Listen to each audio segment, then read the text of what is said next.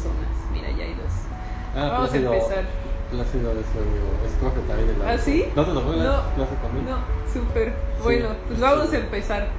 Hola a todos, muy buenas noches, espero que estén muy bien.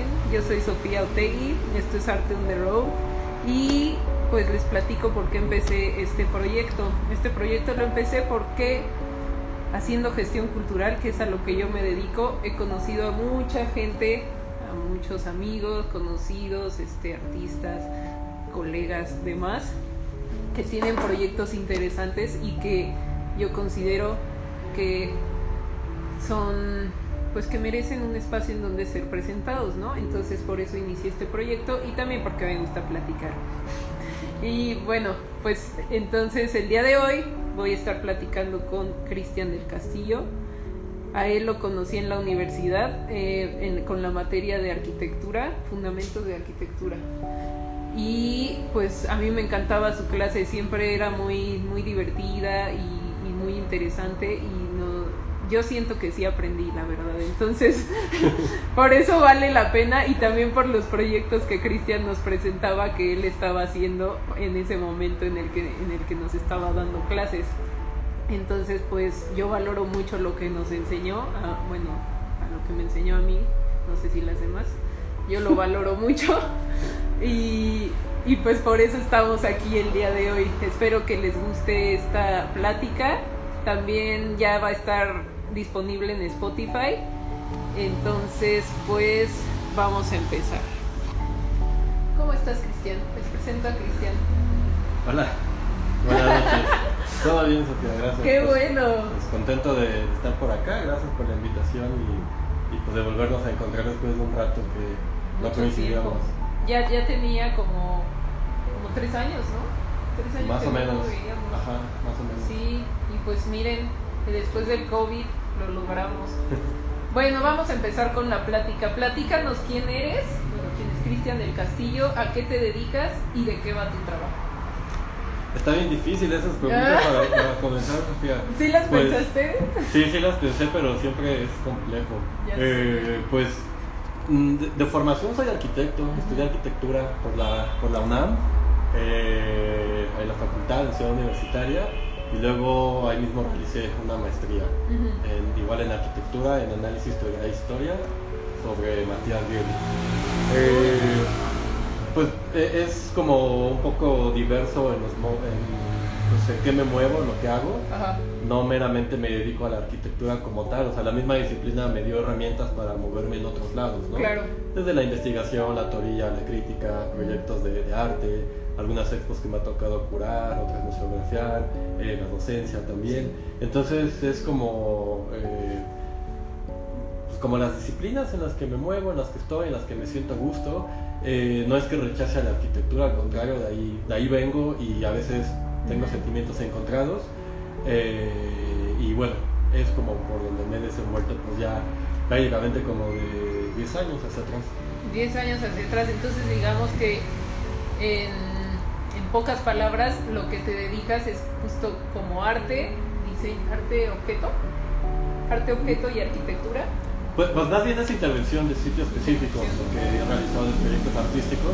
Sí, de nuevo con esa reiteración de la arquitectura, el espacio, ciertas condiciones, porque de, la misma condición arquitectónica. Y pues sí, como esos límites, esos coqueteos, esos diálogos entre arte, arquitectura y diseño. Claro. Cool. Bueno, para ti, dinos qué, qué es y para qué sirve la arquitectura. Puede ser muchas cosas. Y puede, y puede servir para muchas cosas también. Ahorita lo que yo mencioné es como un ejemplo de lo que al menos para mí me ha servido. Ajá.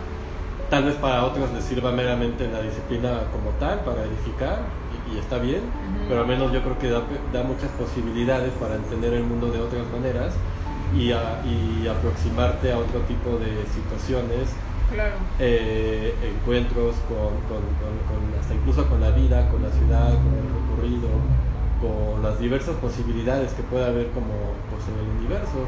Yo creo que da como para muchos tipos de encuentro, siempre y cuando tú también te lo permitas, porque también puede ser algo muy limitado, ¿no?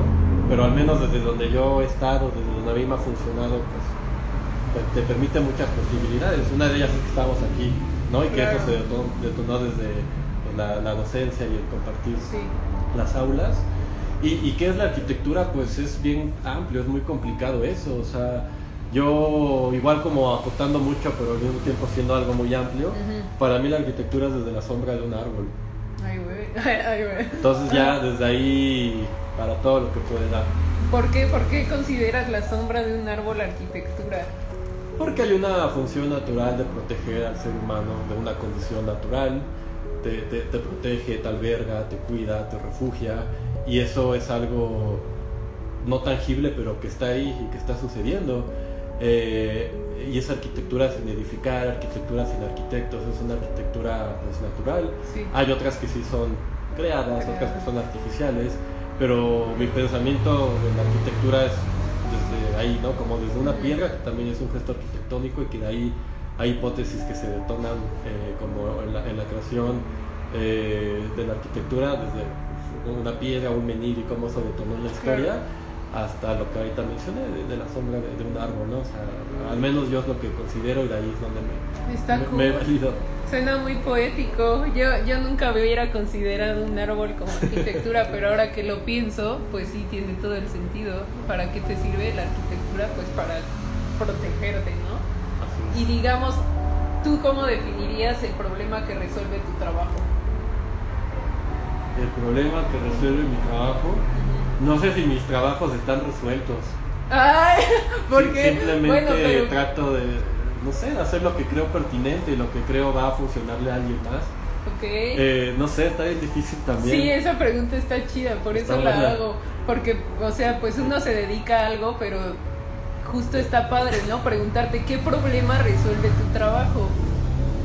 ¿Qué no, no sé. eh, Todos resolvemos problemas en nuestro Sí, trabajo. pues, o sea, desde la parte de la arquitectura así utilitaria, formal, funcional, pues el de generar un espacio adecuado para cierta, Claro. cierta persona que lo va a habitar, eh, bajo ciertas condiciones, ciertas características, cierto programa, cierta pues, programación que se tiene que hacer.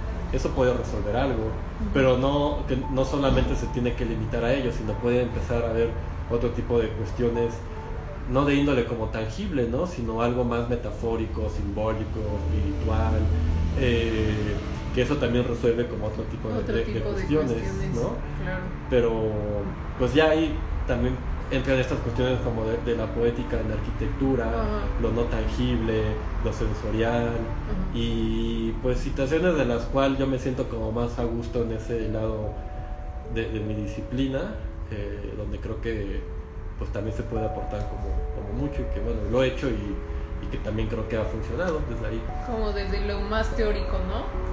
Sí, pues hay, hay pues toda esta parte como teórica, reflexiva, histórica, pues es como un conjunto que se amalgama y ya tiene como cierta salida pues formal, pues sumado como otras cuestiones que también se puedan como involucrar tanto en los procesos como pues también el lugar que se está, bueno, si es, si es algo eh, como habitable o un objeto o algo, a partir también como de las necesidades que la otra parte requiere, ¿no? Porque al final de cuentas también la arquitectura es un servicio, ¿no? Claro, tiene que ser. Es un servicio, pero si le puedes incluir un poco de particularidades como más ricas, más nutritivas Ah, y que también tiene mucho que ver con mis referentes, como desde donde yo me, me he formado, me he refugiado, he encontrado eh, paralelismos y situaciones pues también como particulares, desde au- autores, obras, Claro. eh, obras así como magnas, eh, y que eso de alguna manera trato luego como de, de replicar contextualizado al momento que ahí también toca, porque mis referentes pues casi siempre, también como a pesar de, de- de- y como en contraposición de algunos contemporáneos míos, mis referentes vienen de la historia, vienen del pasado, yo me siento más seguro en ciertos periodos, en ciertas cronologías, años 40, 50, 60, Claro. finales de los 60, entonces ahí es donde yo pues también tengo como ciertas pues, referencias. Arquitectura moderna. Arquitectura moderna, arte moderno, diseño moderno, entonces ahí es donde parto y Claro. pues empezar a acomodar ahí como el Tetris. Tetris. Y bueno, en referencia justo a esto, cuéntanos cómo ha sido tu proceso creativo desarrollando proyectos. Pues cada proceso es diferente según su caso y según el proyecto. Ujú. Eh, no es lo mismo un proyecto arquitectónico que un proyecto artístico. Ujú. eh, arquitectónico también bajo qué aristas, artístico también bajo qué aristas. Eh, cada uno tiene como sus, sus, particularidades, cada uno tiene una lectura, cada uno tiene un contexto, cada uno tiene una historia. Eh, por ejemplo, de la parte como, como artística, que trabajo con la idea del sitio específico, proyectos que nacen a partir de ciertas condiciones, tanto físicas, espaciales, históricas, de material, etcétera, del lugar. Ahí es donde me valgo para llevar a cabo el ejercicio. Y es a partir de la lectura de ahí, ese proyecto nace y muere en ese lugar y que puede ser bien diferente a lo mejor a, un dibujo, a un gesto escultórico, algo arquitectónico. Cada uno tiene como pues diferentes maneras de, aproximación, eh, pero de nuevo, siempre mis referentes están en la historia, en el pasado.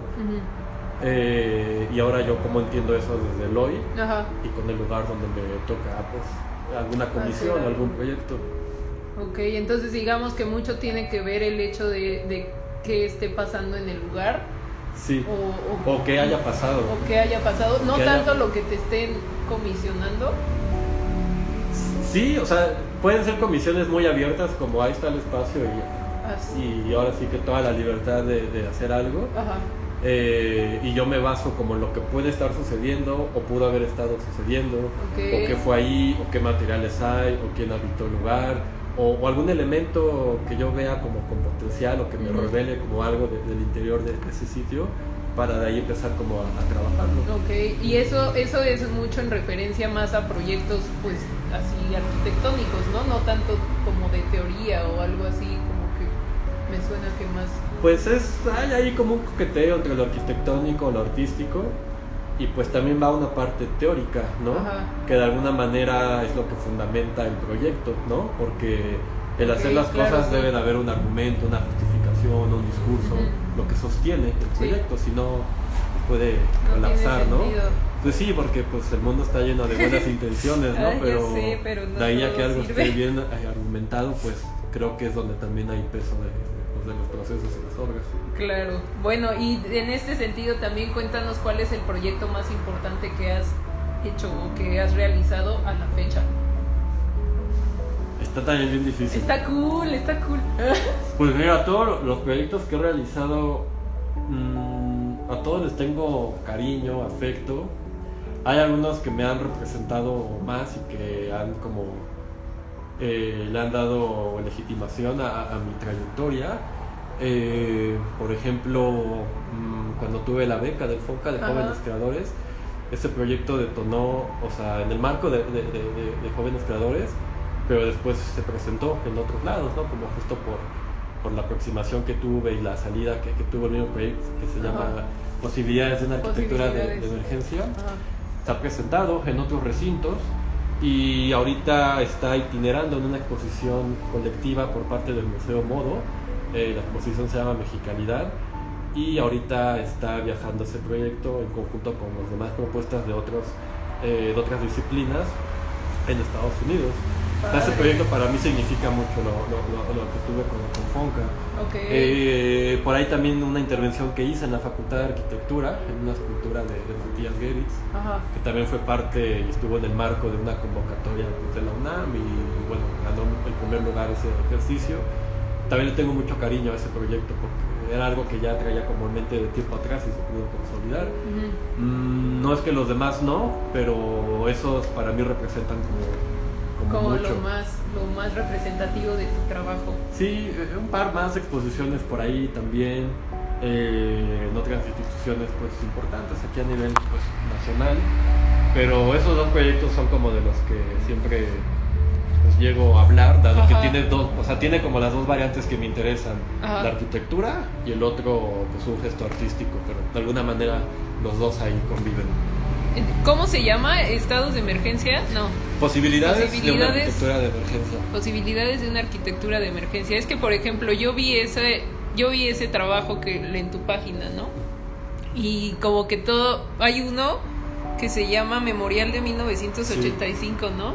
y se ven como muy un amontonadero, o sea, se ve como caos. ¿Cómo haces para que ese caos se quede ahí y no se caiga? O sea, para mí era como, güey, ¿cómo le hizo para juntar todas esas tablas y que se queden ahí? O sea, que cómo funciona era- la arquitectura en ese, en ese tipo de, de expresiones. Sí, sí, ese periódico también está padre. Está Fue, interesante. fue en el marco de una exposición que se llevó a cabo eh, en Atea. Ajá. Eh, ¿Qué es un- es, es un colectivo de unos amigos arquitectos, artistas, Ok. que tenían sede justo ahí donde Ok. fue esta exposición que está en el centro, Ajá. muy cerquita de, de la Merced, en un lugar también maravilloso. Ujú. Y bueno, me invitaron a participar ahí en la expo. La exposición tenía que ver con cuestiones a partir de catástrofes Sí. generadas por el ser humano y otras naturales. Entonces, al estar como en el epicentro de la ciudad y que el centro, al igual que otras partes, se vio afectado por el sismo del 85, en esa como resonancia, lo que yo decido es que con ese ejercicio estoy apuntalando una serie de edificaciones que hice. En ellas sobresale la torre insignia, la- Ajá, la torre de Banobras en. Tlatelolco. Tlatelolco también fue muy afectado por el sismo.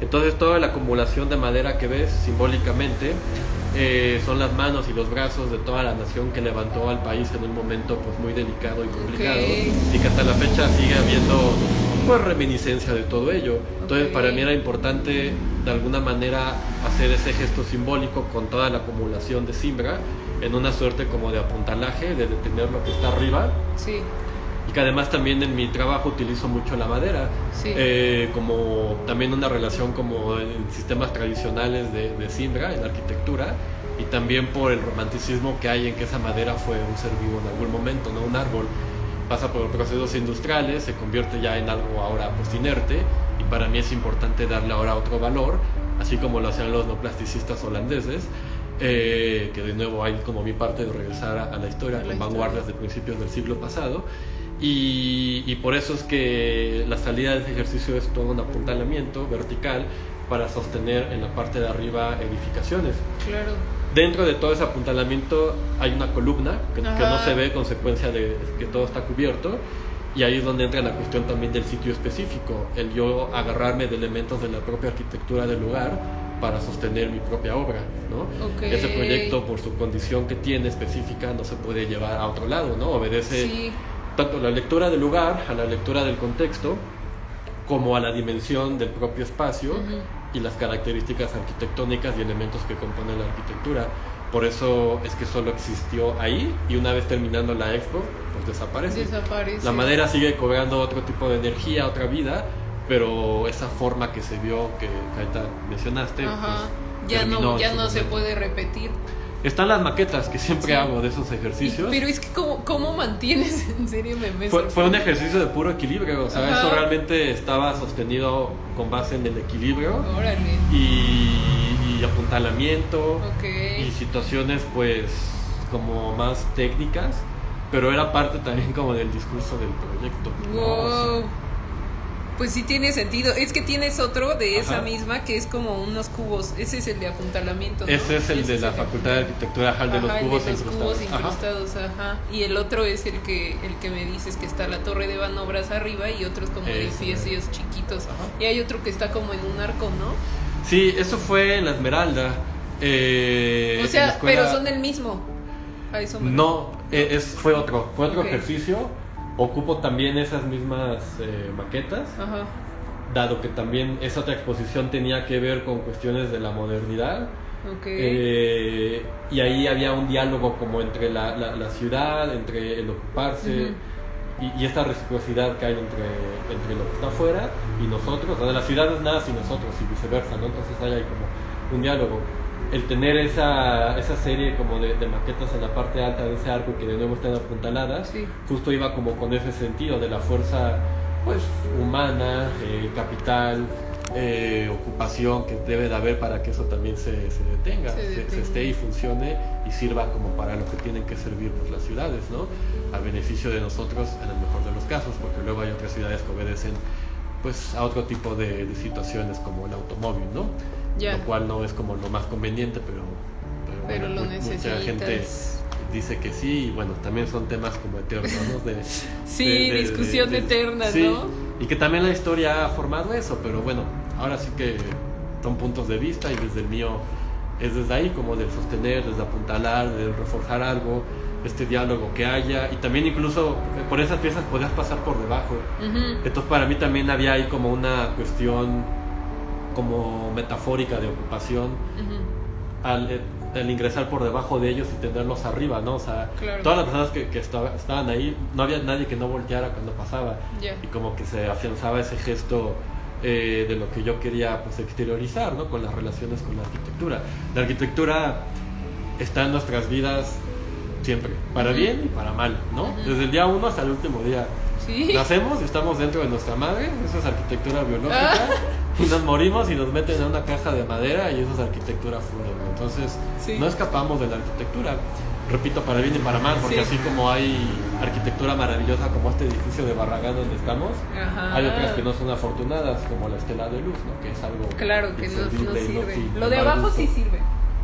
Pues tiene ahí una, una función. Está bien, pero el demás elemento vertical es de lo peor que hay en esta ciudad.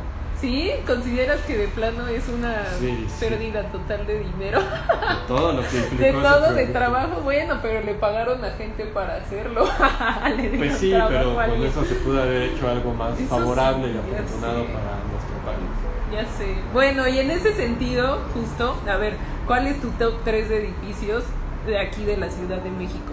Tus favoritos. Está bien difícil también. Edificios y también espacio público. Mira, de, que de- son mi top, mi top 3. de espacio público, mm, la ruta de la amistad es una Ah, maravilla. claro, sí, sí. Es una locura que sucedió en su momento en el marco de los Juegos Olímpicos. Eh, que no es lo mismo los Juegos Olímpicos que las Que Olimpiadas. las Olimpiadas. ¿Por qué? ¿Por qué Eh, no? Las Olimpiadas es el tiempo de preparación de los atletas. Ah, ok. Y los Juegos Olímpicos ya, Ya es el acto la- de llevar a cabo ah. la, la actividad deportiva. La ruta de la amistad es una maravilla de escultura de espacio público y demás características que tiene. Ajá. Eh, las torres de satélite, la escultura pública más importante del siglo XX en México. Eh, yo creo que esas dos, como en el espacio público. Y y del otro está bien complicado porque hay muchas cosas bien padres, mucha edificación maravillosa. El Museo Experimental El Eco. Pero ese no es público. No, no, de público las dos primeras. O sea, Ajá. las torres Pero son tres, son tres. De- Deja ver cuál, deja ver qué tercera puede ser, pero pasando Bueno, al bueno, otro, está bien. A, a los el- edificios, el, ajá. el Eco, una maravilla de, Sí, es la arquitectura emocional y también tiene mucho que ver con, con entendidos diferentes de la arquitectura en el movimiento moderno. Eh, yo creo que la biblioteca de Ciudad Universitaria también es una maravilla. Bueno, todo el campus, Todo todo, el todo el campus, primer ¿no? circuito, ¿no? Desde la Facultad de Medicina, el estadio, los frontones y Filosofía y Letras, todo ese Sí. primer circuito que es el que tiene la, la catalogación por la UNESCO, Sí. es, es una maravilla. No lo tiene Eh, toda la, la universidad. Ese es el primer circuito. Ok. Eh, está en CEU también el espacio escultórico, es, es una maravilla. ok. También Ese en sí es términos. público, ¿no? Eh, sí, puede ingresar cualquiera bajo los horarios que ya hay. Antes era como más libre, no estaba Ajá, tan restringido, pero bueno, lamentablemente han sucedido cosas negativas. El espacio escultórico es una locura, eh, aún y cuando pues, está el edificio este también H, que no es nada afortunado que está ahí. Eh, yo creo que es que está bien difícil porque no quiero como Ay. eh, no. ¿Qué otra? ¿Qué otra también es así como de, de, de mis top? Mm, que aprecies mucho. Pues yo creo que podría ser la casa de Juan O'Gorman que diseña para su padre. Para Ah, no, no la. No, esa no la conozco. Está a un lado del estudio de Lewis ¿En Mira, que justo a consecuencia de esta edificación nace la otra. Ok. Eh, yo creo que también es de mis edificaciones favoritas por todo lo que implica, por lo funcional, por lo sencillo, Sí, como en, un buen, sí, eh, en una buena lectura como de, de- de- de- de la palabra, por, por lo, lo adelantado que estaba, por cuestiones que se retoman también de alguien que me interesa mucho, que es Le Corbusier. De alguna manera también ahí se refleja un poco de la arquitectura constructivista rusa eh, y por la naturaleza de, de Juan O'Gorman, ¿no? Sí. Maravilloso arquitecto, pintor, pensador, eh, pues todo lo que es la obra de, de O'Gorman, ¿no? Yo creo que sí, esa casa también está como en mi top. Me hiciste pensar mucho, está bien complicada. Está cool esa pregunta. Está, está cool, está, Está padre, padre. está Entonces, a ver otra vez. Las to- no, bueno, en espacio público, las Ajá. torres de satélite. Ajá. Bueno, primero dijiste la ruta, La de, ruta la de la amistad, amistad. luego las torres de satélite y tercero el espacio escultórico, podría ser. Espacio escultórico, sí. ¿Sí? Es- está como entre público Como público, privado, porque privado. si cierra la UNAM de repente pues ya no puedes Ya no entrar, puedes, ¿no? sí. Pero pues ahí tiene coqueteos entre lo público y lo privado. Top 3. Top 3. Ok, y de Ajá. edificios, entonces es el Museo Experimental El Eco, Ajá. el... Ay, ¿cuál?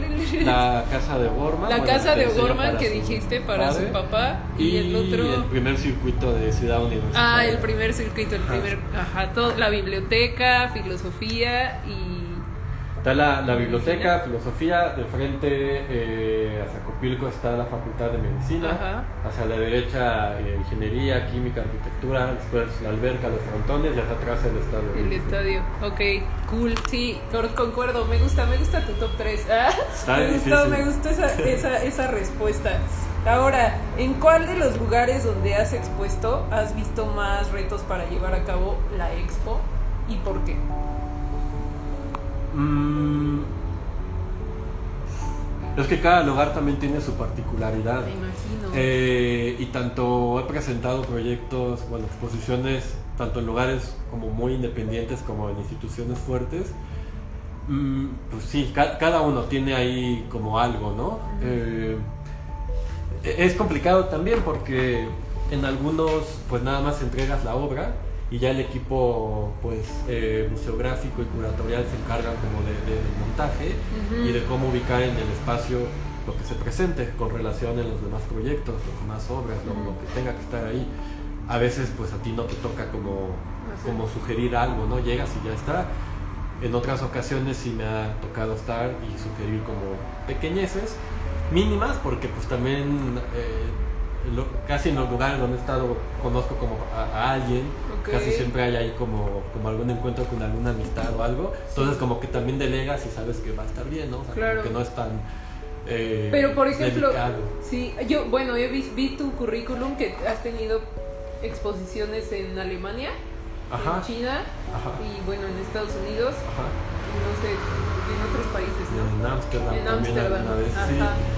¿Cómo, ¿Cómo has hecho pues para, para ese tipo de exposiciones, como coordinar has ido o desde la lejanía? A ¿Cómo distancia, funciona? a distancia y en plena confianza de quien curó la expo, Ajá. saber que va a quedar como bien el montaje. Me han enviado fotos de cómo quedó y pues, pues sí, está bien, ¿no? O sea, no, no tengo nada que, que Sí. reclamar, ¿no? Pero en esas pues sí, a, a distancia. Y en las de aquí pues te digo, en algunas que me ha tocado como ver el montaje y pues, está bien, no, no, no me pongo tan quisquilloso. Eh, y otras que llego y pues ya está, ¿no? O sea, sí me llegan a mandar fotos o mencionar cómo queda y ya. Donde sí creo que es más complicado es cuando yo intervengo el sitio. Ah, ok. Porque ahí sí requiere como... pues ahí, sí, ahí sí me sale como lo arqui, como lo meticuloso, lo, lo toc, como dirían Ok. de la psicología, eh, y, y como lo racional y lo ordenado, y sí es ahí de repente como una locura, ¿no? Para que quede como, como aproximado a la maqueta que realicé, pero es una aproximación porque la realidad es otra, Claro. pero pues que queda ahí como... No sé si, si mejor o bien, pero sí diferente. Ok, entonces digamos que el reto más grande puede ser cuando tú entras en la en la en el montaje. Sí, ¿Lo considerarías así? sí, yo creo que desde ahí es donde me he enfrentado como a más cuestiones de montaje pues, complicadas. Complicadas. divertidas, otras estresantes y otras pues sencillas, entre Bien, comillas. Que solo fluyen, ¿no? Va fluyendo todo. Está bien. Ahora cuéntanos, ¿cuáles son los pasos a seguir para tener una beca del FONCA? es una pregunta que muchos queremos, Sí. que muchos queremos hacer siempre. No sé, No sé, ¿cómo no sé? ¿Cómo pues no sé? la primero, bueno, es que son muchas cosas. Yo creo que una es el destino, Ok, pues sí. el destino, la suerte, la insistencia y la fe. Ay, pero, Es- pero así pasos de, güey, primero tienes que hacer tu proyecto, escribirlo, luego, sí, la, la, bueno, la, En términos como estrictos, sí hay todo un protocolo que seguir. Ajá. Ha- Hay así como el punto A, B, C, D, etcétera. Ok, que es como tienes que estructurar tu proyecto. Ajá. Tiene que ser algo claro, que, que para los tutores que leen el proyecto quede claro lo que vas a hacer, que sea realizable en el año de trabajo y que tal vez tenga una aportación, ¿no? Mm, Eh, y es bien difícil también porque de- dependiendo la disciplina, sí, cambia también el... cambia, ¿no? O sea, bueno, es complicado. Sí, sí, Al menos en mi caso que la tuve en arquitectura, eh, eh, pues que ju- y que justo es lo que mencionábamos hace rato del proyecto que está ahorita itinerando en Estados Unidos. Mm, ya, ya tenía como un antecedente, ese proyecto lo expuse en el MAM, eh, también Ah, hace ok. un par de años, como en el 2011, Sí, sí, si no sí. me falla, Ajá. y fue por invitación de, de un buen amigo, curador, crítico, eh, Daniel Garzón Sabiaga. Ok. Ese proyecto lo presenté ahí y luego con ese mismo fue el que apliqué al FONCA, aun y cuando fue como modificándose a partir del año de Ya. la tutoría y de- del proceso de la beca. Sí tienes que ser muy eh, estricto y disciplinado con el formato que hay que llenar y cómo te lo piden. Y también algo que sé que importa es que haya un poco de trayectoria detrás de todo ello, ¿no? Claro. Que realmente a quien se le va a otorgar la beca sea alguien que vaya a estar comprometido, que vaya a entregar en tiempo y forma, eh, que haya una constancia, que se, pues que esté, que esté en el proyecto, porque seguramente quienes pues igual nada más ven la parte económica y ya Sí, y pues no, es- o sea, pues no está paga como desde ahí, ¿no? O sea, es una beca de, de estímulo para la creación, entonces desde ahí hay que entender eso. Eh, eso, ¿no? Y pues un poco de trayectoria, el haber hecho cosas atrás que legitimen tu trabajo y que también lo fundamenten un poco y que vean que no andas como nada más, pues, en- en- pues, como a la deriva, ¿no? jugando. Ok. Eh, ok. Eso con base en mi experiencia, eh, creo que puede servir para aplicar pues, a, A a- a una Fonca. punca, ok. Y por ejemplo, para legitimar tu, tu trabajo, tu obra, o sea, ¿tú recomiendas hacerlo con instituciones públicas o privadas? Como intentar, pues, Pues yo creo que las dos funcionan. ¿sí? Funcionan porque ya en términos curriculares, quien revisa como tu trayectoria, pues ve que a lo mejor trabajaste en algo público, en algo privado, al final de cuentas trabajo y si es como con buena energía, honestidad Claro. y tiene un aporte, está bien para donde estés, ¿no? Eh, y pues sí, unas, o sea, también el, o sea, como te hace ratito, o sea, yo he presentado proyectos en lugares independientes, que también son una maravilla, como en instituciones fuertes. Y eso también ayuda, ¿no? O sea, ayuda, ayuda a quien cura la expo también, ayuda a la institución. Entonces todo eso ahí como que se va acumulando, se va haciendo ahí como, como, pues como algo que en algún momento, justo cuando aplicas una beca, algún proyecto, alguna plaza, algo, pues ayuda, fácil. ¿no? O sea, como que ah, Sí. está esto detrás, pues no, no, no está tan mal, ¿no? Vamos a. a, Sí, retomar tus a darle proyectos. chance a- Ah, al muchacho. Cool. Mira, aquí nos pregunta Sí, Plácido Merino, ¿cómo representas la emocionalidad de la catástrofe en tus ejercicios arquitectónicos? Saludos. Es una pregunta que solo Plácido puede hacer. Pues a ver, sí suena cool. Me gusta Está esa padre, pregunta. está- deja- déjame pensarlo un poquito, Plácido. Más para... al, Bueno. al final a ver si tengo una respuesta. Al final, la- al final retomamos esta Sí, pregunta. no, no se me olvida, aquí la noto. Mientras tanto, vamos a, a continuar con Ajá. estas preguntas que, que tenemos y cuéntanos de la guía Geritz. ¿Cómo se presentó la oportunidad de colaborar con Arquine y con, y con Da- David? Miranda? Ah, la Yaga Gates es, es también de mis Es esta, proyectos. ajá, que les estrella. Tengo mucho cariño. Sí, sí, pues afortunadamente la Yaga Gates tuvo muy buen recibimiento, muy buena aceptación. Eh, pues fue todo muy afortunado. David, Miranda y yo llevamos mucho tiempo trabajando sobre la obra y vida de, de Matías Geritz. A David lo conozco desde, desde el 2005. Órale. Yo entré a trabajar al ECO en esa fecha, Ajá. a las dos semanas que lo reinaugura la UNAM, después de todas las peripecias que tuvo desde el 53 al 2005. Ahí conozco a David, empezamos a hacer una amistad maravillosa, él era mi jefe, teníamos esta cuestión en común sobre los intereses por Geritz. Eh, pasó el tiempo, siguió la amistad y pues seguíamos como con esa idea geritziana, ¿no? David es el curador en el Museo Experimental El Eco y tiene su producción también como artista, curador, crítico. eh, y bueno, tiene una trayectoria muy padre de David, es parte del Sistema Nacional de Creadores del Arte también. Eh, la guía Geritz la presentamos, eh, se la presentamos a Arquine.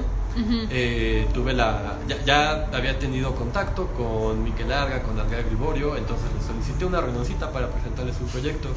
Nos amablemente Andrea nos recibió, les presentamos la maqueta del proyecto justo como en el marco de otras guías que tienen, de Barragán, de O'Gorman, eh, de las que estaban en ese entonces, ahorita ya se sumaron otras más.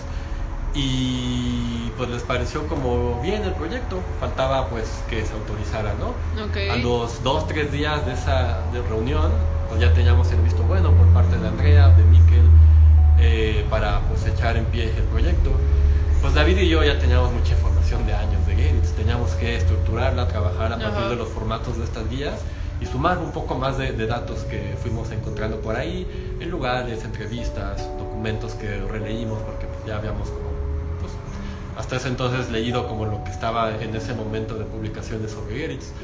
Eh, entonces se empezó a trabajar el proyecto desde esa reunión eh, favorable y la cual agradezco mucho a Andrea y a Miquel eh, el que hayan creído en el proyecto y que, pues, como se los he dicho, tanto personalmente como siempre que se menciona lo de la guía estoy agradecido con ellos por, la oportunidad.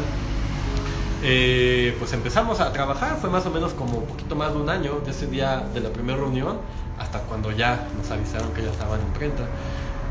fue también algo muy particular porque justo fue en el año del centenario de Geritz, el cual hubo muchas actividades a nivel mundial y que esto es de celebrarse porque lamentablemente estuvo en el olvido muchos años su trabajo. Eh, y nosotros que estábamos insistiendo desde tiempo atrás, en lo particular desde el 2002 fue cuando empecé a ver su trabajo y me detonó muchas inquietudes en, mi, entender la arquitectura y el arte. Eh, pues fue favorable para nosotros y como padre y como interesante y como de celebrarse que se pudiera hacer ya otro tipo de gesto, ¿no? que no solamente quedara esta investigación y todo esto que teníamos, tanto David como yo, en el recuerdo, en la memoria, en charlas, conferencias, eh, pláticas que hemos dado sobre el taller desde hace tiempo, bueno, talleres desde ello, pero ahora que yo viera un documento, ¿no? Que, que, exteriorizara pues todo lo que David y yo llevábamos de tiempo atrás, ¿no? O sea, para nosotros fue maravilloso eso, se suma como en el, centenario de las celebraciones y pues bueno, así fue como fue el nacimiento de, la guía Geritz. Ay, suena muy cool. Hay poca. Ustedes este tuvieron que entrar también en procesos de editorial y de ver cómo, cómo se iba a estructurar justo editorialmente la guía. Eh, el editor de la guía es Armando López, eh, un súper amigo y una persona súper agradable, grata, con mucho conocimiento. Okay. Eh, nos conocimos ese primer día también de, la presentación del proyecto y Armando con el equipo de diseño de Arquine, ellos llevaban la parte editorial. Ah, okay. Cuando íbamos a entregas, a revisiones, íbamos viendo el, proceso y pues nada que nada que decir solo háganlo háganlo o sea Armando tiene un ojo muy particular para las publicaciones es un gran editor. Después él editó otro libro que publiqué lo invité justo por lo mismo porque dije Armando Armando es el bueno no tiene ahí un ojo muy educado para las publicaciones. Entonces pues todo fue pues en plena confianza de, Arquine, ¿no? O sea, no, podíamos estar como el mejor lugar para la publicación. Por eso te digo, el agradecimiento eterno que yo tengo tanto con, con Arquine y, principalmente con Miquel Larga, director, y Andrea, que también lleva toda la parte del festival eh, Metrópolis.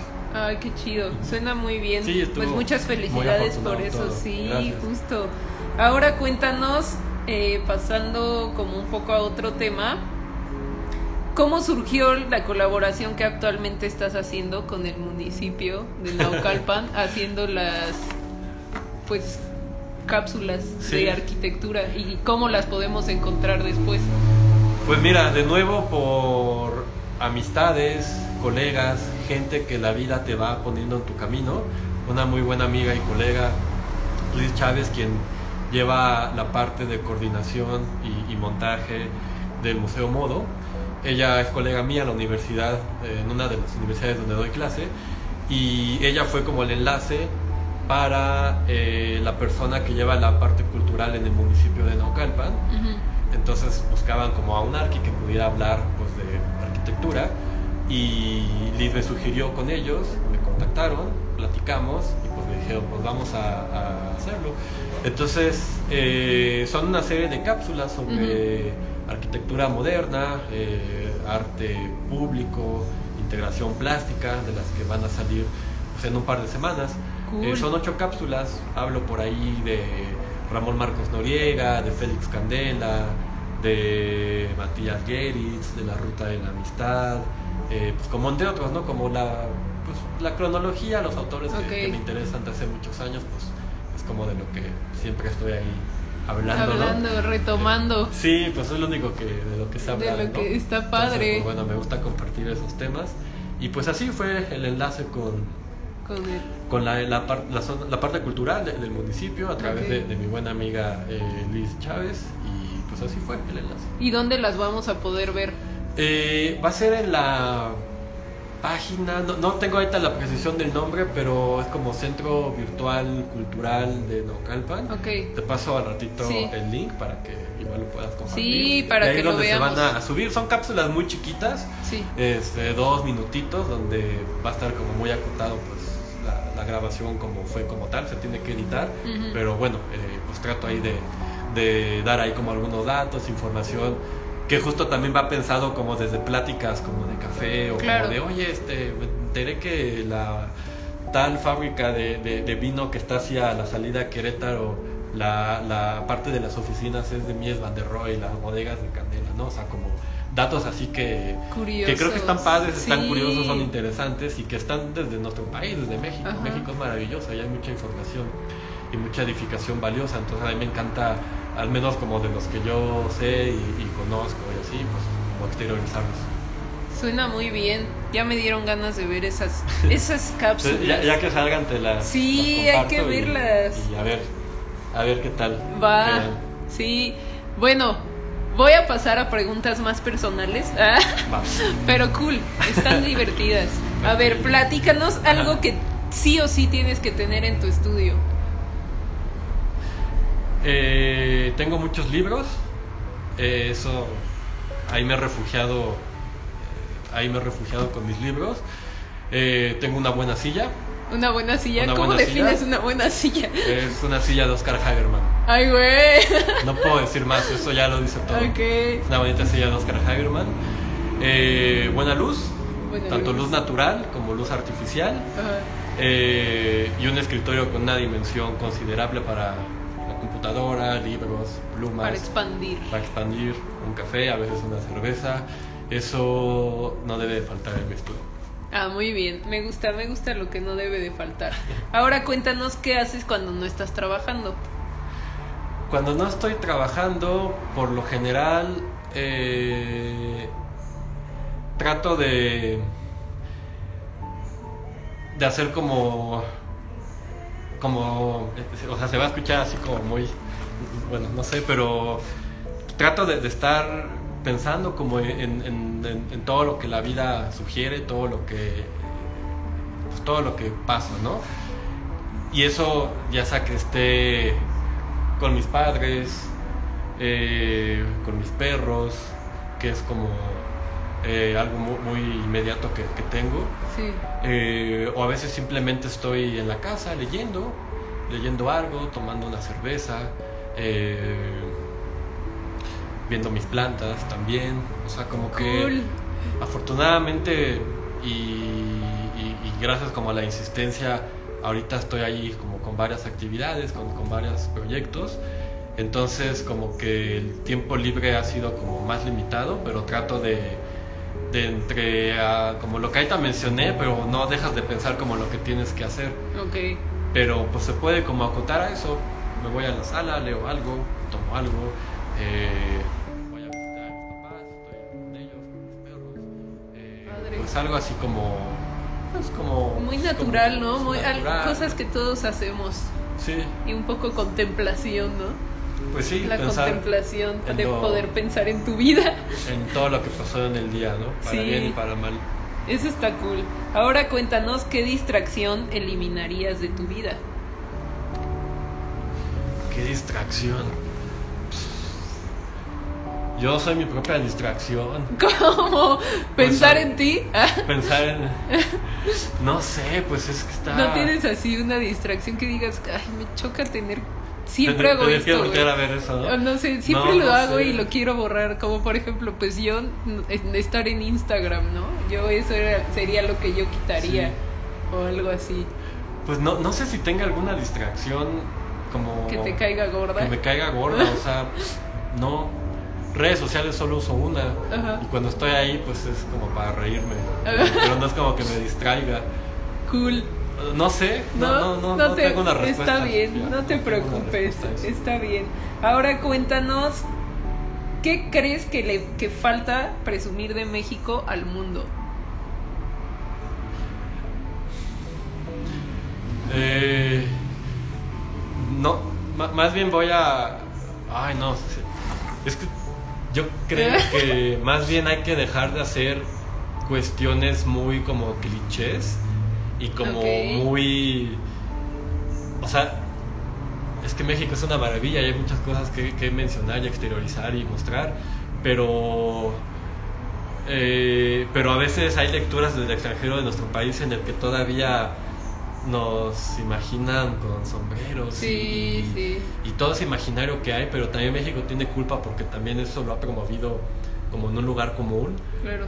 Desde una parte creo que ya no padre porque no es eso, hay muchas cosas más desde donde estamos nosotros, desde la cultura, Sí. a- hay muchísimas cosas maravillosas, ¿no? Desde la misma ciudad, desde el pensamiento, desde los parques, desde la gastronomía, todo eso, o sea, pero pues a veces se le da más peso a otras cosas que, que no están bien, bueno, al menos yo creo que ya no está tan bien eso, pero pues yo creo que como en términos visuales, que a lo mejor es como donde ah, o sea, como que te puede llevar otro tipo de, de información, pues yo creo que la ciudad es maravillosa, ¿no? O sea, tiene sus pros y contras, pero la ciudad es un espectáculo de, de catálogo arquitectónico, Sí. es la ciudad con más museos en el mundo, entonces imagínate la variedad de obra que puedes ver para todos los gustos, desde pues, arte clásico, arte moderno, arte contemporáneo, eh, la vegetación, la naturaleza, o sea, las cactáceas, los flamboyanes, no sé, o sea, creo que hay muchas cosas Todo padres. eso. Todo eso. Sí. Eh, no sé, todo eso y más. Sí, sí, te entiendo. Es que justo como que esa pregunta me viene a la mente porque pues como millennial, o sea, yo veo que, que, que se promueve a México pues desde una visión sí como muy white, white Pues y sí. como que hay cosas más chidas que mostrar de México, ¿no? Como justo pues un espacio como este tan solo, como Sí. gato gordo, güey, pues qué chido que exista, ¿no? Está bien padre. O cosas así, como más, un poco más locales, yo pienso que, yo pienso, ¿no? Que eso Sí. estaría bien. Que, que también ahorita se ha descentralizado un poco como, como cuestiones como con relación en, en lo cultural y como en el mainstream. Ya no son como estas, o sea, siguen siendo, pero, o sea, como la colonia Roma, la colonia Sí. Condesa, o sea, que está bien. Típico. Hay también unas arquitecturas maravillosas Claro. ahí y, y- y mucha creación, es un hito cultural, al igual que también lo es el centro. Entonces yo siento que ya ha habido como más movimiento como hacia otras colonias, ¿no? Como la Juárez, Eso como sí. la San Miguel Chapultepec, como la San Rafael. Y eso está padre porque pues ya se está como expandiendo más como todo esto. Justo. Esta parte White Chicken sí es complicada, es delicada, pero también a veces es lo que le gusta a la gente, también es el lugar común, es donde mucha gente ahí como que están nada más como, como, ah, esta palabra, están nada más siendo, están Existiendo. ahí existiendo. No hay una reflexión de por qué están Sí, haciendo claro. ellos, simplemente son parte de Sí, mucha gente que hace lo mismo, lo mismo, lo mismo, y no hay como una parte como introspectiva. Sí. Que es lo que te decía hace ratito. Me he dado últimamente como esa parte de, de, voltear y ver conmigo qué onda, ¿no? Y está padre porque creo que se vale. Pero bueno, son maneras en cada quien se aproxima al mundo. claro. Pero yo creo que pues, hay mucho lugar común. Sí, por ejemplo, en la casa de Juan O'Gorman, de, bueno, de Frida y Diego, ¿ves que hay un, un- hay unas letras en neón que dicen México no sé qué y toda la gente se toma fotos ahí y solo se conoce como que esa casa por Ah, eso, Por el neón. por el neón y no por otras cosas y es como pues deberían, ay no sé, a mí me choca, me Sí. choca como que, que se haya vuelto así la difusión de México en ese Pues sí, sentido, es ¿no? una capa como muy superficial de, de- de lo, de lo esencial y de lo Sí. rico que puede ser el país, ¿no? Si realmente hubiera un interés por conocer dónde se están tomando esa foto, Claro. creo que habría otro cambio de, conciencia, pero pues lamentablemente no lo hay.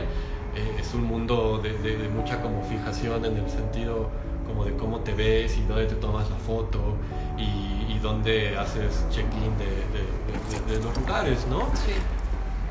No sé, o sea, no sé si está bien o mal eso, pero no deja de ser un lugar común. Sí. Y, y- y eso está chafa. porque, Sí, está muy chafa, pues, justo. No, entonces, no sé, es, es bien complicado. O sea, Bueno. también yo ya estoy viejo, entonces Ay. me estreso ya muy rápido con cosas que luego veo allá afuera y. Y, Y ya mejor pasas de ahí. ya mejor paso o hago coraje o, no sé. O pe- mejor pensar en uno, ¿no? Como dices, a ver Pues qué también. haces corajes. Pues sí. Ah, Últimamente está difícil, pero he hecho menos corajes que antes, pero, pero bueno. Así, así es la Así es. vida, está bien, es la energía que está ahorita disponible para nosotros. Sí.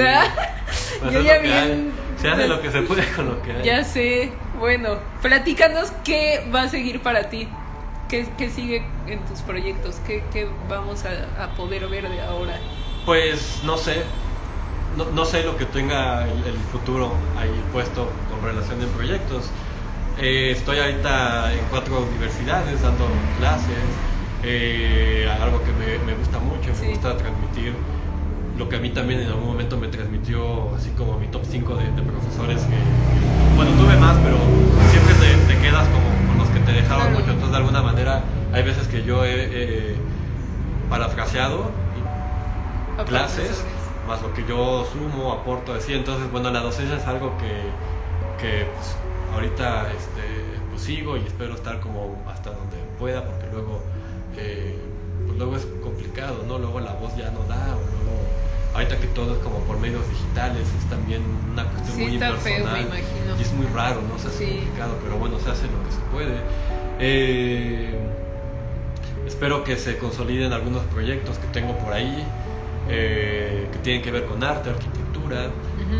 y pues lo que venga, ¿no? O sea, cualquier tipo de proyecto, yo siempre estoy ahí este, con los brazos abiertos, ¿no?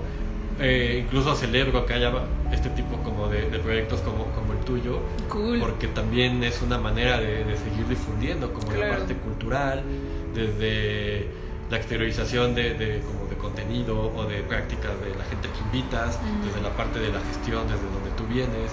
Ujú. Este tipo de proyectos se, se celebran y a veces hasta tienen como más alcance y salida, relevancia, importancia que otros que ya están ahí como consolidados, que también llegan al lugar común, ¿no? Sí, Porque sí, no sale como de- de lo mismo. sí. Entonces, pues, con claridad te digo, cuestiones de docencia, algunos proyectos que te digo, espero se, se, se concreten y pues lo que venga es bien recibido. Ok, muy bien. Ahora dinos tres películas, dos libros y tres estilos arquitectónicos que nos recomiendes.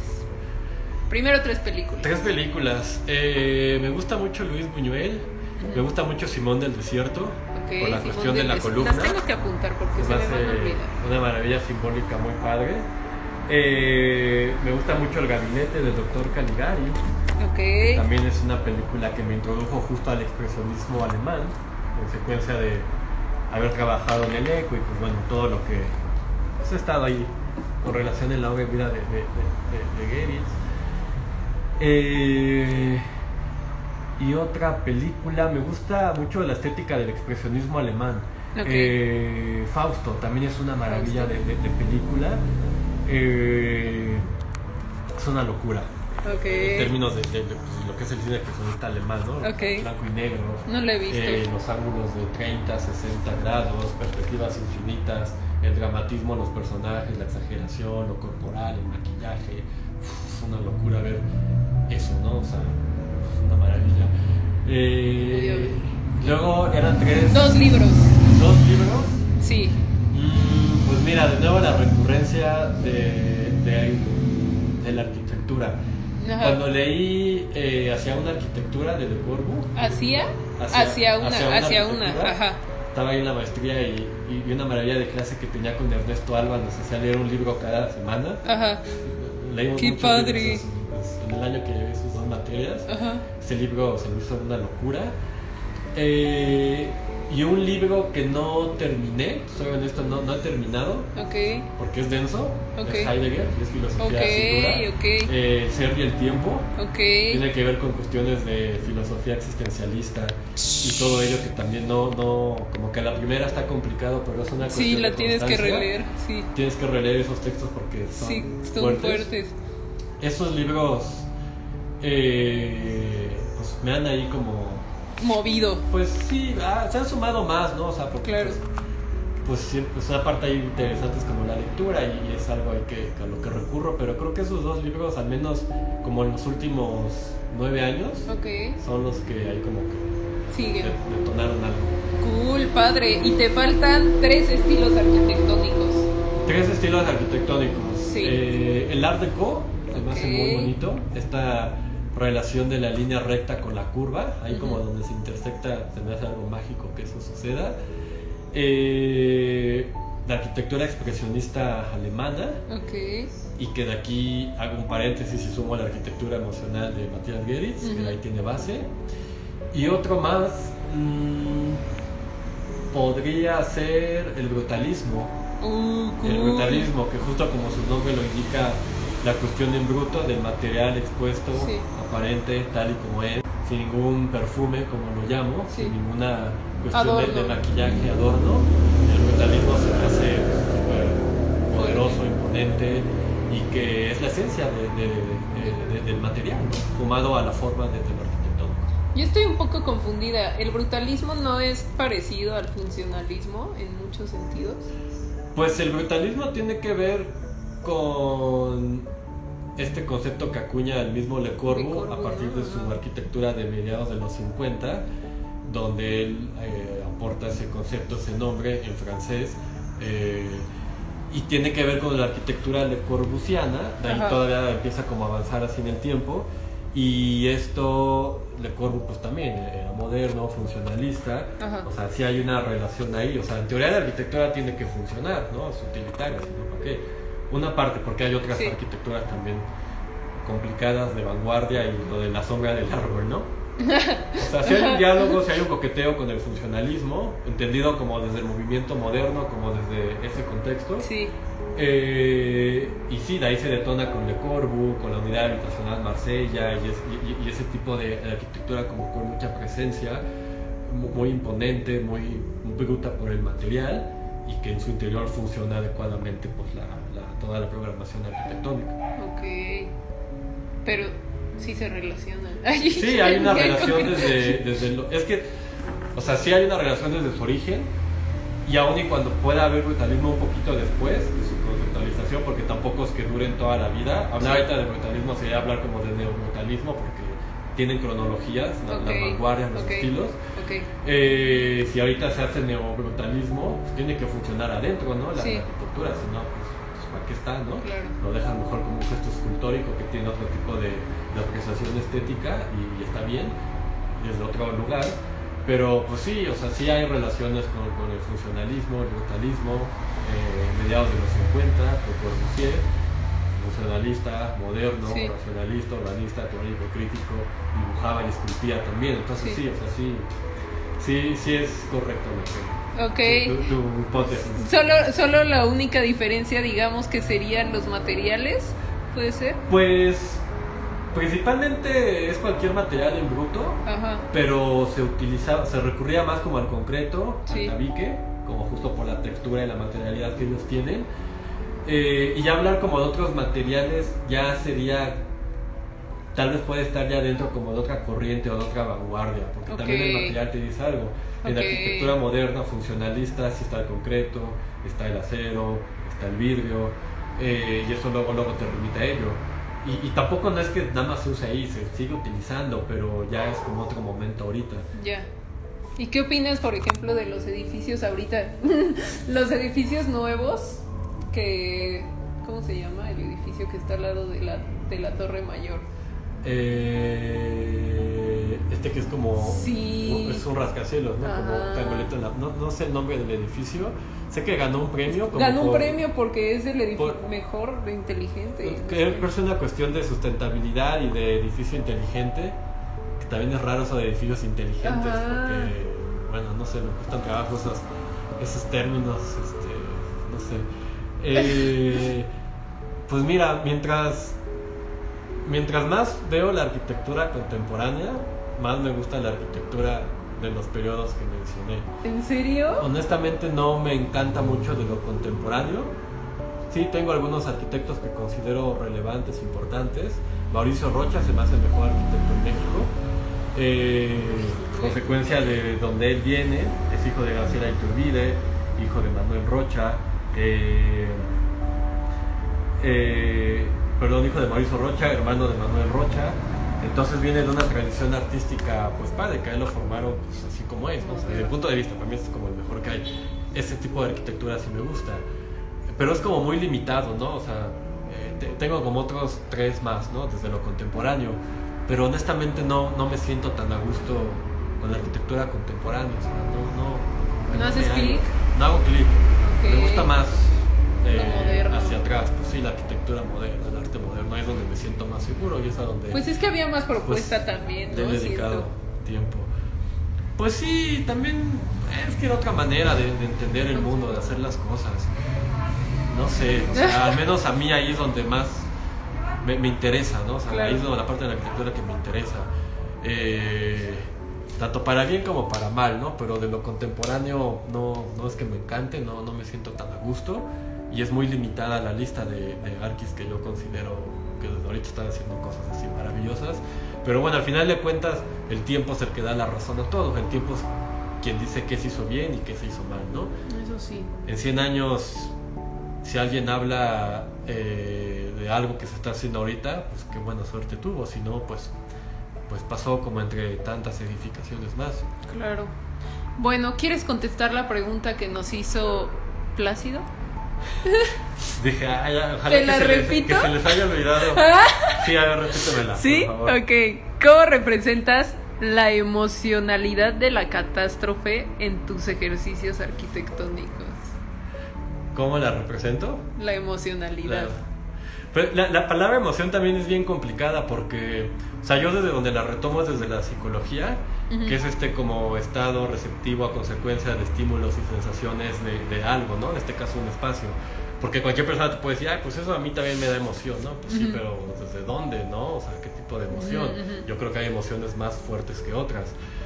Yo esto lo baso como desde el dramatismo que puede tener la estética del expresionismo, Ok. alemán y que desde ahí es desde donde la gestal, o sea, desde la psicología moderna, tuvo como más fuerza con el, más fuerza con el expresionismo alemán, ¿no? donde ya se empezó a hablar de gestal, sí. forma, fondo, percepción, Sí, sí, sí. percepción, etcétera. Entonces, para yo representar esa emocionalidad que, que menciona este, Plácido, pues no sé si vaya de alguna manera como en la argumentación de lo que hago, como en esas cuestiones de apuntalar y, y la madera y la expresión, o meramente tal vez en lo, en lo estético, ¿no? En lo estético refiriéndome a lo visual, ¿no? Mira, está dando muchos likes. Porque no, no- no solamente es Está lo estético, no, creo que sí le- lo, lo estoy convenciendo. Sí. Este, pues te digo, no sé si es como en la parte discursiva o lo, o lo visual, en donde yo represento eso, o tal vez en los dos, o, o a lo mejor tú lo entiendes de una manera, alguien de otra, o alguien de una tercera. Pues por ahí, ¿no? O sea, yo creo que, que, el- que, el- que un arte como de conmoción, un arte que te sugiere algo, es donde a lo mejor puede estar como, como cierto valor, ¿no? Sí, totalmente. Y, y pues bueno, yo desde donde te digo que tengo mis referencias, mis análogos, que es de, de ya de hace bastantes años, pues de ahí como que recupero eso y lo contextualizo a mi momento, a lo que yo estoy haciendo. A lo mejor lo que pregunta Plácido igual no existe y solo yo me lo llevo. Y solo yo lo sé, o, o- Plácido también. Claro, no sé. él, él a lo mejor para él dijiste una tontería, ¿no? Para él también- es otra cosa, pero no creo, Plácido porque es- dio corazoncitos. Igual fue por compromiso, pero también me llevo una parte darky, entonces, entonces este, pues ahí seguro Pues esperemos que lo hayas, que lo hayas convencido y Ahora que lo vea, a ver si sí. Y, Sí, lo convencí. sí, seguro sí, yo creo que sí. Dio corazones, yo estoy Bueno, segura de pues ya que con sí. eso me doy por servido y, Ah, y ya. Y, se, y se, se respondió tu pregunta, Plácido. Espero que te haya gustado. Ahora ya de, de- de preguntas bonus así rápidas, de qué prefieres. ¿Qué prefieres? A ver. Eh, están bien mensas mis preguntas. ¿Aliens o fantasmas? Los dos. No, uno. ¿Uno? Uno. Aliens. ¿Por qué? Porque sí creo, sí creo en ¿Sí ellos, crees? he visto y, y sé que no podemos estar ¿Ya ¿Has aquí. visto? ¿Has visto Bueno, he visto, cosas en el cielo? sí, sí, he visto, desde- en eso creo desde hace muchos años. Eh, estoy seguro que, que pueden estar aquí conviviendo con nosotros y estoy seguro que hay otros De lugares reptilianos así. Ajá. Ok. reptilianos, hombres de negro, eh, incluso como hasta mimetizados. Ok. Sí creo en ello. Cre- ¿Crees creo... que la reina de Inglaterra sea un alien? No, no creo. ¿No? Putin. ¿Ah? No, tampoco. ¿No? Eh, sí, yo creo en todo eso, en extraterrestres, en aliens, Conspiración. En, en el Yeti, Ah. en que el chupacabras, en todo eso yo creo. Así sé que existen y andan por ahí. sí. Cool, me late. Sí, Ah, sí. Ok, ahora ¿qué prefieres? A ver. Este, ¿conversatorios o clases? Sí, cada uno está bien diferente. Ya sé, por Este, Clases. Uh, eh, ¿Pueblo o ciudad? Los dos me gustan, pero lamentablemente soy una ciudad de ciudad. Una Ciudad de ciudad, ok. Una persona Ya, ya, ciudad. eres una ciudad. Ok, ok. ¿Qué prefieres? ¿Ciudad satélite o paseos de Tasqueña? Eh, Es muchos, que se parecen. muchos años de mi infancia pasaron en satélite en casa de, de mi abuelito, que pues ya lamentablemente está en otro plano Ajá. y le tengo cariño a satélite. Eh, satélite, ¿Satélite? Sí. Ok. el proyecto moderno del norte de la ciudad. Sí, pero se parece un buen a paseos de Tasqueña. Un chingo. Yo insisto. ¿Qué prefieres, luz o oscuridad? Luz, ¿Por qué? Porque, porque puedo ver lo que hago. Ok, ok, Ajá. cool. ¿Qué, pare- ¿Qué prefieres? ¿Arquine o Archidigest? Arquine, por favor, Arquine. Arquine es la buena. ¿Por qué? Eh, la, la otra revista es como. Está como más dirigida como a un mercado arquitectónico, como. Como de. Ay, es que no quiero escucharme así mala onda y así, pero. Pero como que va a otro tipo de público. Ok. Y, y aquí no está bien padre porque obedece como muchas edades y el contenido siempre es reciente, reciente, es novedoso, está como bien estructurado todo, las fotos son una maravilla, varias de esas fotos de la revista son de amigos míos eh, y siempre está como, como lo que debes de saber. como- Claro. Y la temática que manejan también en cada número, ¿no? También Ok, eso está padre ok. porque obedece también como intereses y además por el agradecimiento que yo tengo con la, Claro. con, con la, tanto la revista como la editorial por la publicación de la guía. Y bueno, desde tiempo atrás ¿no? lo, lo sigo y, y también, bueno, todas las actividades que hacen, todo lo que sucede en Mextrópoli, que en alguna Sí, vez nos Mextrópoli, acompañaste, ¿no? ajá, sí. Eh, ellos, o sea, yo creo que es un contenido más amplio, mejor, con más propuesta, Claro. diferente. Lo otro como que está ahí como muy raro. No, no, No, no, no, no, compagina contigo. no. Bueno, ¿y ahora qué prefieres? ¿En arquitectura público o privado? Pues Ya para si, cerrar. si en los dos hay oportunidad de hacer algo, pues los dos son bienvenidos. ¿no? Pero así que a ti te guste más. Pues, eh, no sé, pues yo creo que... Ay, no sé, tengo que contestar uno. Sí. Ay, pues yo creo que... que lo público. ¿Por qué? Porque tiene como más eh, visibilidad hacia afuera y más gente tal vez pueda tener un diálogo, un encuentro y ver algo que, que si tú lo haces desde el corazón, desde la honestidad, desde el amor por la disciplina y no desde la corrupción o, o- o- o la cuestión como monetaria, que también eso seduce a mucho arquitecto, Sí. eh, yo creo que es digno de que se exteriorice y se vea. Cool. Pues muchas gracias, Cristian. No manches, No, me gustó a ti. mucho, me gustó mucho esta, esta, esta conversación, este conversatorio. Estuvo muy divertido. Espero que les haya gustado mucho. Si, si tienen algún alguna pregunta que hacerle a Cristian, si quieren saber en dónde lo pueden encontrar dando sus bellas clases, pues pregúntenle ahorita es el momento o ahí le preguntan después en su Facebook y no sé, ¿quieres agregar algo más? ¿Te gustaría agregar algo? Pues gracias a quien tuvo eh, eh, pues, pues, agradecer a quien estuvo aquí pues viendo, escuchándonos. Sí, nos este, escucharon seis personas. Un ratito, está padre. Eh, pues gracias, gracias, gracias y pues... Lo que necesiten. Cualquier cosa, pues ahí está eh, Art on the Road. Y, Art on the Road. Y pues sigan a, Sofía con su proyecto. Ah, gracias, qué súper. Pues sí, amiguitos, este, no sé, si ustedes tienen alguna otra pregunta que quieran hacer, es el momento. Eh, nada más, quiero reiterar que estamos en Gato Gordo, este espacio que justo está en un edificio de Barragán, de eso me estaba platicando Cristian, y pues que vengan aquí en Gato están estos fanzines, está más obra de, artistas nuevos, contemporáneos, y hay comida también japonesa. Entonces, pues nada, les agradezco mucho. Ah, mira, aquí te pregunta. Mira, Analia, ¿te acuerdas de Analia? Pregunta, ¿alguna página o algo que nos recomiendes para entender de arquitectura contemporánea? Justo la que, la que menos me encanta, ¿no? Este, yo, yo, creo que, que en Arquine, eh, en la página de Arquine hay muy buenos contenidos sobre arquitectura contemporánea. Ahí puedes encontrar cosas padres, Analia. Eh, ahí ahí directamente. A lo mejor ella quiere ver como un libro o algo así. ¿Tú sabes de algún libro? sí, pues las mismas, ahí mismo en la página de, de, Arquine, en las publicaciones, en la sección como de publicaciones, ahí hay muchos eh, pues, libros sobre arquitectura contemporánea, eh, nacional e internacional, y ahí pues hay un vasto catálogo donde puedes como empaparte de lo que sucede actualmente. Cool. Pues bueno, amiguitos, no sé si alguien nos extraña. nosotros también. Bueno, yo sí te extraño. este, eso fue todo por hoy en Arte on the Road. Espero les haya gustado, lo hayan disfrutado. Yo lo disfruté mucho. Me gusta mucho hacer estas pláticas. Y pues nada, escuchen en Spotify el, el contenido. Si les late, compártanlo por favor. Y sigan a Cristian, lo pueden encontrar en Facebook como Cristian del Castillo y también pues nos va a compartir después el, el link, ¿no? Para ver las cápsulas que están haciendo.